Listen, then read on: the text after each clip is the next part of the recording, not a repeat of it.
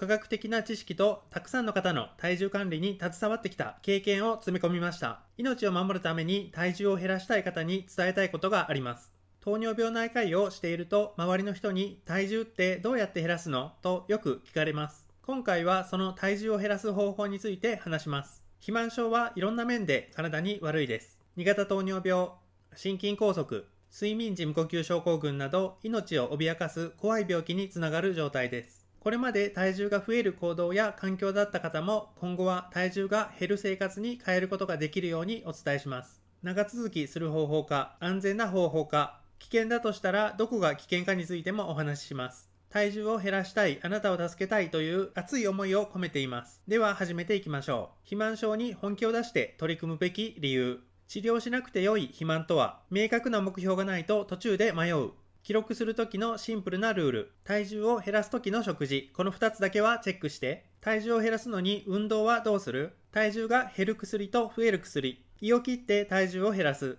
体重を減らしたいのは1人じゃない。の順にお話しします。肥満症は命に関わります。肥満症があると死亡する確率が上がります。体格指数の BMI が25を超えたところから体重が増えるごとに死亡する確率が上がることが分かっています。BMI は体重を身長の2乗で割ったものです。例えば体重が70キロ、身長が160センチの場合は70割る1.6割る1.6で計算をすると BMI は27.3になります。27.3は25より大きいので肥満になります。こうやって計算して割り出した BMI で肥満かどうか決まるのですが、肥満があるとなりやすい病気があります。2型糖尿病、肥満があると血糖値が上がりやすいです。高血圧、肥満があると血圧が高くなりやすいです。脂質異常症、これは血の中の悪玉コレステロールや中性脂肪が多い状態です。心筋梗塞という心臓の血管が詰まる病気も起こりやすいです。睡眠時無呼吸症候群といって寝ている間に呼吸が止まる病気。これも肥満があると起こりやすいです。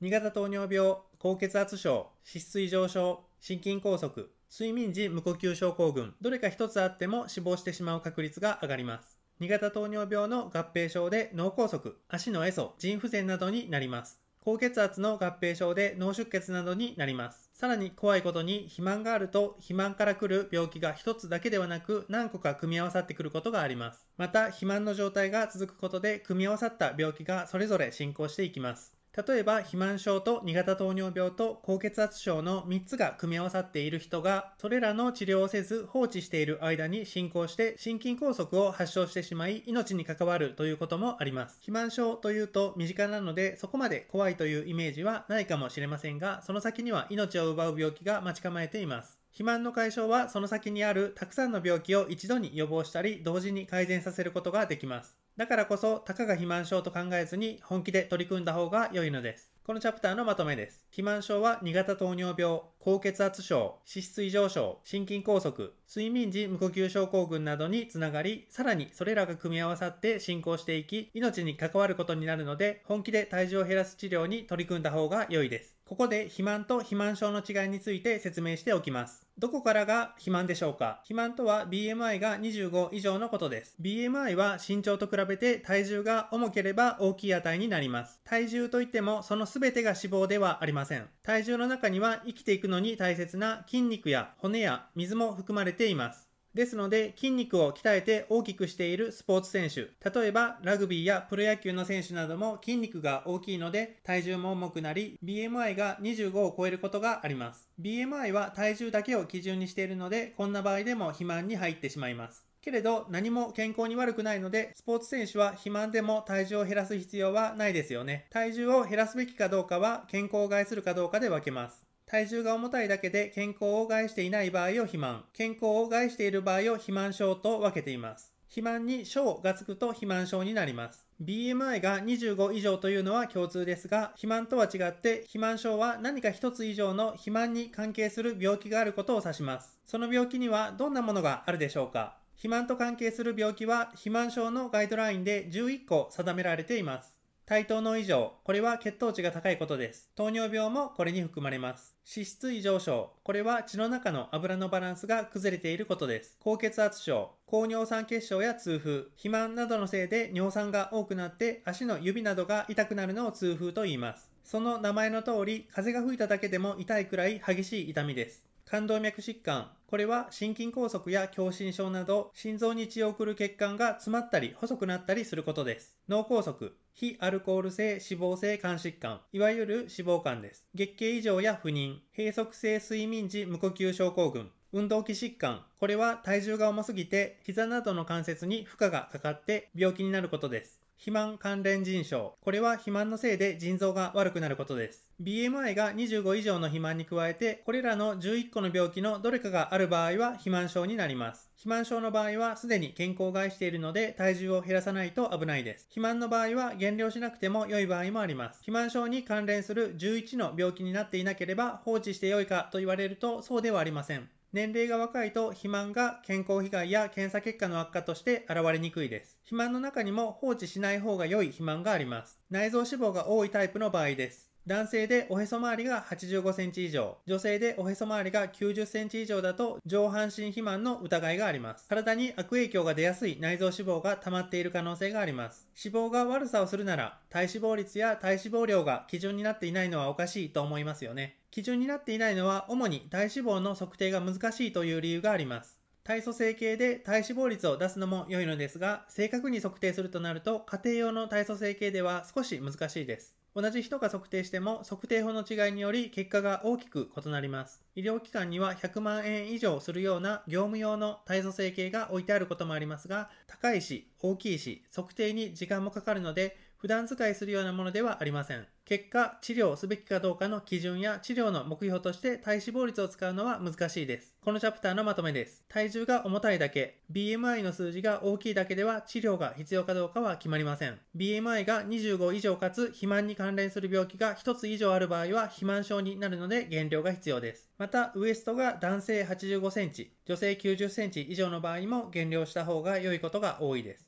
体重を減らそうという時にどんな目標を立てていますか？体重を減らしたい、見た目を良くしたい、モテたい、血糖値を下げたい、などでしょうか？体重を減らす時に基本的には自分で目標を立てるのが良いです。というのが、他の人に何キロまで体重を落としなさいと言われたとしてもなかなか続かないからです。あくまで自分で何のために体重を減らすのか、どれくらい体重を減らすのかの目標を明確にしておいた方が良いです。そして記憶力だけに頼らず、それを何かに書いておいてください。そして毎日見るようにしてください。どんな目標を立てたらいいかわからないという方は、今の体重の3%を6ヶ月、半年で落とすという目標を提案します。例えば80キロの人はその3%なので2.4キロです。80キロから2.4キロ減らすので目標の体重は77.6キロになります。そして何年何月何日の何時までに体重を 77.6kg 未満にするという目標を書いてどこかに貼っておきます。貼る場所は体重計の近くでも冷蔵庫でもお菓子を入れている戸棚でもどこでも構いません。なんならその全てに貼っておいても良いです。体重を減らすことを目標にするのは一般的な方法ですが、体重だけを減らそうとなると少し違う方向に行ってしまう方がいるので少し追加の提案をします。体重を減らす時には健康を守るのが最優先ということを忘れないでください。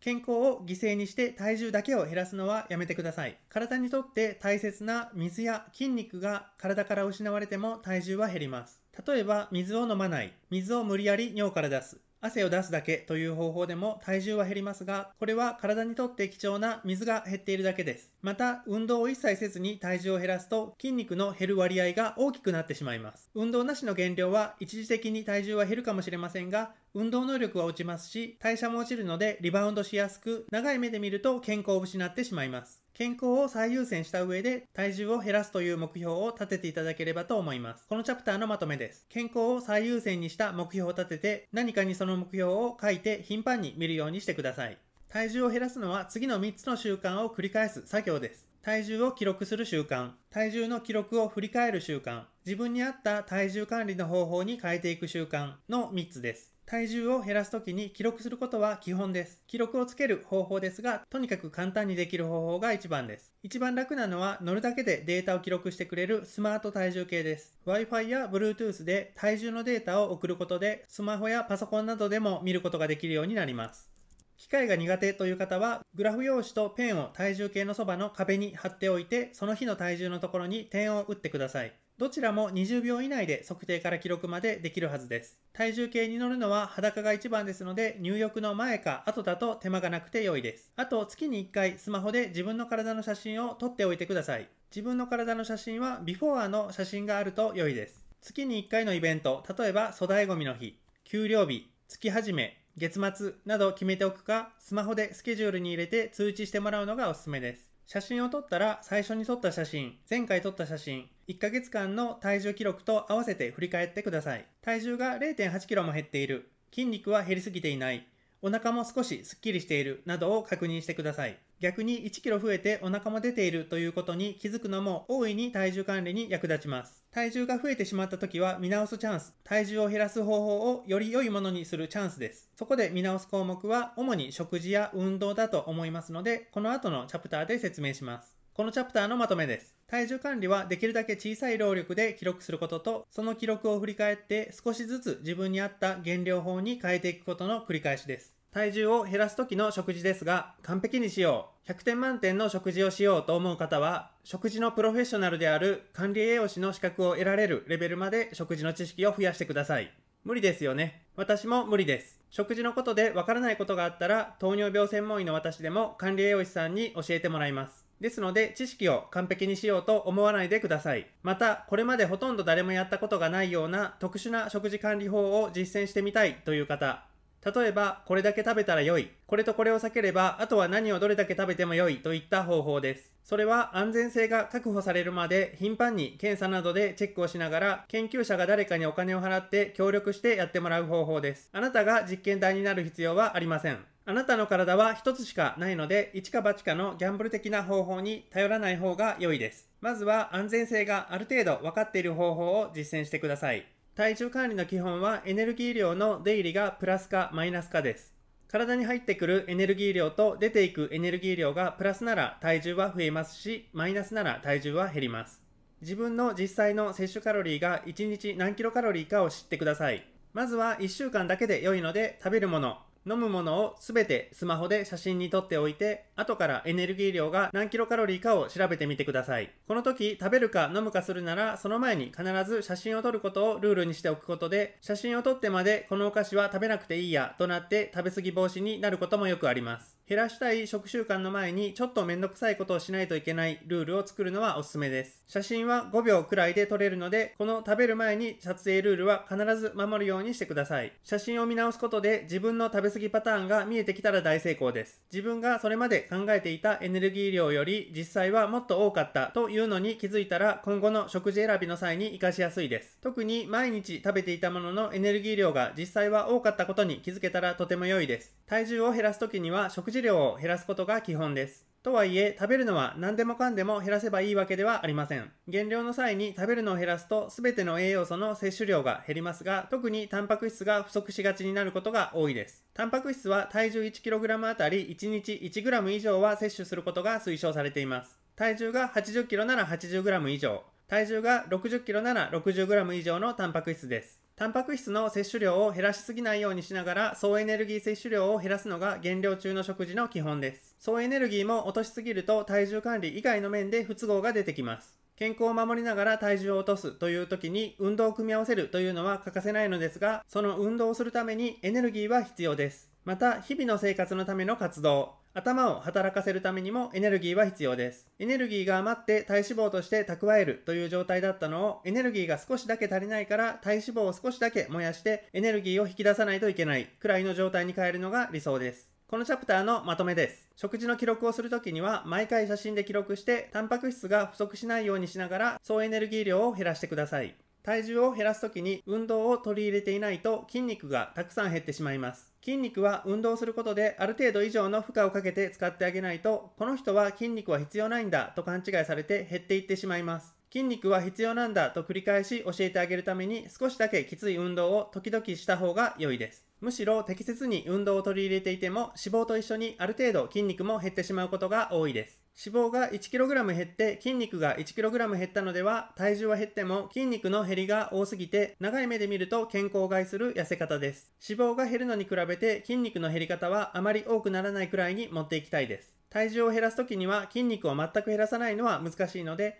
脂肪が 1.9kg 減って筋肉が 0.1kg 減ったくらいは仕方ないと思います。でも筋肉が落ちるのは体重を減らすときでもできるだけ避けたいし、むしろ筋肉は増やしたいですよね。そのためには効果的な筋トレを組み込んでください。筋トレは1週間前の自分の限界を超えることを目標にやってください。例えば1週間前は20キロの重りを持ってスクワット10回3セットが限界だったとしたら次にスクワットをするときには重りを重くして 21kg にする回数を増やして11回3セットにするなど筋肉への負荷を上げていってください体に筋肉を大きくしないといけないという刺激を与えるのですそうすることでスクワットで使う筋肉が大きくなります体重が減っている時期は筋肉も減ることが多いとお話ししましたこの減りかけている場合には、せめて体重が減る前と同じ負荷を筋肉にかけてみてください。体重80キロでギリギリできていた強さの運動を体重79キロで同じ強さの運動ができたら、それは筋肉の強さは落ちていないことになります。筋肉を維持するためには体重を減らしている時期でも運動をするときにはタンパク質と糖質を摂取してください。糖質が足りないと運動自体が十分できませんし、筋肉を作る材料であるタンパク質が足りなかったら、運動で使わなかった別の部分の筋肉を壊して、運動で負荷をかけた部分の筋肉を作る材料にする状態になります。筋肉がつけば体重を減らすのにとても有利な状態を作れます。筋肉量を確保して大きな筋肉を用いて負荷の強い運動をすることでエネルギーを効率的に消費することができます。運動を取り入れない方法だと筋肉が小さくなり筋力が弱くなりすぎる状態になることがあります。筋肉が少なすぎるとフレイル、サルコペニアとも呼ばれる病的な状態になってしまいこけやすくなったり歩けなくなったりしてしまいます。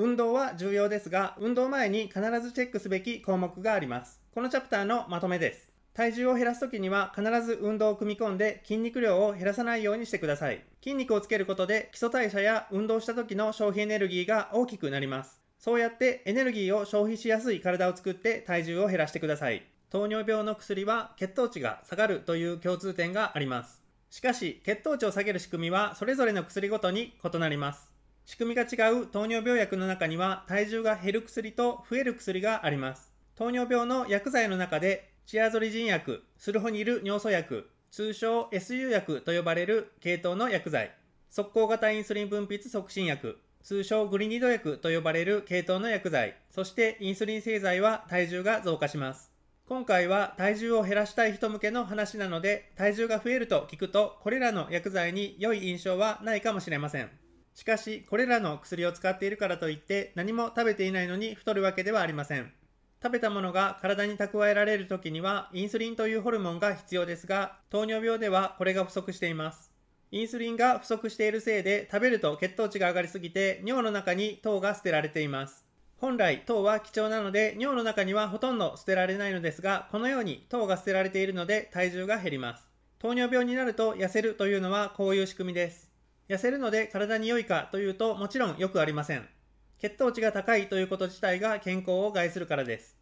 血糖値を下げるために薬を使ってインスリンを増やすことで糖が肝臓、筋肉、脂肪といった部分に蓄えられます。体に蓄えられた分は体重が増えます。蓄えられた結果、血液の中の糖が減ります。これらの薬剤を使ってインスリンの量が適切な量になっている時の体重増加というのは基本的には食べた分だけは体重が増えると考えていただくのが良いです。これらの治療薬を使っていても食べ過ぎなければ体重が増え続けることはありません。糖が余るほど食べ過ぎないというのができれば体重増加はあまり問題になりません。糖尿病の薬の中には血糖値も下がるし体重も減少するという薬剤もあります。その一つが SGLT2 阻害薬という飲み薬です。これは血の中の糖を尿の中に捨てるのを増やす薬です。個人差はありますが、1日に 100g くらいの糖を尿の中に捨てるくらいです。100g の糖は 400kcal 分のエネルギーを捨てていることになります。こういう仕組みで血糖値を下げながら体重も減らすのがこの SGLT2 阻害薬という飲み薬です。もう一つ GLP-1 受容体作動薬という系統の薬もあります。この系統の薬は注射薬と飲み薬があります。この GLP-1 受容体作動薬というのはもともと小腸から出るホルモンの GLP-1 と同じように作用する薬です。小腸から出る GLP-1 は食べ物が来たよというのを知らせるような役割を主にしています。食べ物が来たから血糖値が上がってしまう。だから膵臓からインスリンを出してねという連絡をします。また胃や腸に対してはちゃんと食べ物が届いたからもうあまり食べなくていいよという満腹を伝える役割もしますこのような作用があるので食べる量が減ることで体重が下がることが多いですこのように血糖値を下げる糖尿病の薬の中でもその仕組みはいろいろあって SGLT2 阻害薬と GLP1 受容体作動薬の2つの系統の薬は体重を下げる作用があります。これらはあくまで糖尿病の人用の薬として日本では認可されています。一部の海外では肥満症はあるけれど糖尿病でない方に対してきちんと臨床試験をした上で肥満症の治療薬として使用されている場合があります。しかし、2021年の4月時点では、日本では糖尿病のない人への安全性も有効性も確認されていません。特に GLP-1 受容体作動薬に関しては、薬を作る製薬会社も、日本糖尿病学会も、糖尿病の人以外は使用してはいけないというメッセージを出しています。個人的には、これらの薬剤が将来的に肥満症の治療薬として日本人で安全性と有効性が確認されて、正式に承認されることを望んでいますが、現時点では糖尿病がすでにある方だけが使う薬剤です。糖尿病の薬ではない肥満症に使う薬としては、マジンドールという薬があります。この薬はあくまで補助的かつ3ヶ月以内という短期間だけ使う薬ですので、これだけで体重をずっと減らし続けるという使い方はできません。また、高度の肥満症のための薬なので、実際にこの薬を使える人はとても少ないです。このチャプターのまとめです。糖尿病治療薬のうち SGLT2 阻害薬と GLP1 受容体作動薬は血糖値も下がり体重も減少する薬剤です。肥満症手術って聞いたことがありますか？体重を減らすための手術です。日本では2014年に保険診療として認可され、徐々に肥満症手術を受ける人が増えてきています。誰でもすぐに受けられるわけではなくて、高度の肥満症がある、糖尿病、脂質異常症、高血圧症がある、さらに手術以外の治療があまり効かないなどのいろんな条件があります。肥満症手術の方法は様々ですが、胃の通り道を細くする、一度にあまり多く食べられないようにするというのが仕組みです。2014年から保険適用になっているのは、腹腔強化スリーブ状胃切除術という方法です。腹腔強化というのは皮膚に小さい切れ目を入れてそこからカメラや手術の道具を差し込む方法です。スリーブというのは洋服などの袖のことです。胃を洋服の袖のように筒状に細くする手術です。この手術はその安全性や有効性が認められています。ただ、日本では比較的新しい方法なので、手術できる施設がまだ少ないです。今通院しているのが、たまたまこの手術ができる施設ということは少なくて、紹介状を書いてもらって、肥満症手術ができる病院にまずは受診するようになります。手術というと怖いイメージがあるかもしれませんが、肥満症自体がとても怖い状態です。食事、運動、薬など手術以外の治療が全くうまくいかなくて体重が非常に重たい状態をそのままにしておくのと手術を受けるのがどちらがより危ないかを考えて治療法を選ぶようになります。実際には年齢や精神的な疾患による制限もありますので治療する施設の担当者と相談して話を進めていってください。このチャプターのまとめです。肥満症手術を受けられる人や手術ができる施設はやや限られています。しかし、肥満症手術は保険診療で行われている安全性と有効性が証明されている方法です。体重が減らなくて悩んでいるのはあなた一人ではありません。あなたの周りにもいろんな理由で体重を減らしたい人はたくさんいます。もし周りにそんな人がいない、特殊な環境なら、この話を聞いている人の多くは、おそらくあなたと同じく体重を減らしたいと思っている人だと思います。こんな後半まで聞いている時点であなたの思いは決して弱くありません。一人でやる気だけで頑張るのはあまりお勧めしません。まずは正しい知識を正しい情報源から得てください。それを他の人に説明できるレベルで理解してください。そして実際に行動してそれを誰かに伝えてみてください。同じような立場の人の話というのは心に響きます。医療従事者から10回説明されるより、隣の家の人が体重を毎日測って記録している。その体重記録を時々見せてくれたり、実際に体重が減っている姿を見る方があなたの行動につながることがあります。SNS を利用して体重を減らすグループを作るのも良いと思います。またコメント欄に何ヶ月で体重が何パーセント減った、あるいは増えちゃったというコメントを書くのも良いと思います。特にこんな失敗をしたけど、こんなアイデアで乗り切った。面倒で続かなかったのでこんな仕組みにしたら続いたという失敗からの成功の体験談は勇気を与えることもできます。このチャプターのまとめです。体重を減らしたいのはあなた以外にもたくさんいます。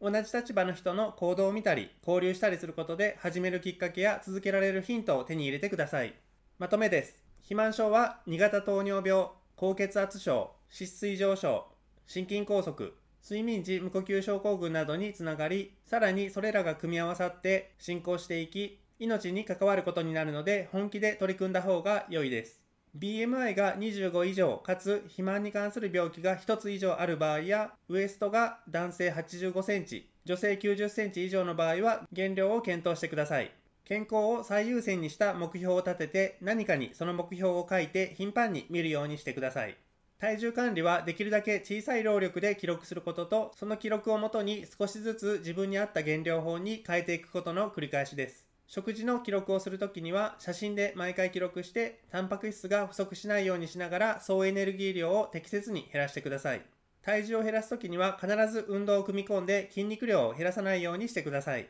糖尿病治療薬のうち SGLT2 阻害薬と GLP1 受容体作動薬は血糖値を下げつつ体重も減少する薬剤です。肥満症手術を受ける対象とできる施設はやや限られていますが、保険診療で行われている科学的に安全性と有効性が証明されている方法です。体重を減らしたいのはあなた以外にもたくさんいますので、同じ立場の人の行動を見たり、交流したりすることで、始めるきっかけや続けられるヒントを手に入れてください。体重を減らすのは、記録、食事、運動、薬剤、手術などの方法があることをお伝えしました。また、なぜ肥満症を放置してはいけないのか、肥満症を解消した方がいいのはどんな時なのかの知識と他の人も同じ課題に取り組んでいるという状況もお伝えしました。いきなり完璧は難しいですし失敗もすると思ってください。体重を減らしやすい仕組みを作ってみて失敗するたびに少しずつ自分に合った良い仕組みにしていく作業と思ってください。以上です。慎重に作っておりますが、内容が皆様の状況に当てはまるかどうかを目の前の医療スタッフの方々に確認していただけますと幸いです。このチャンネルでは糖尿病に関するお話を分かりやすく伝えていきます。糖尿病で困ることが減るように一緒に知識を増やしていきましょう。トースケと一緒にレベルアップ。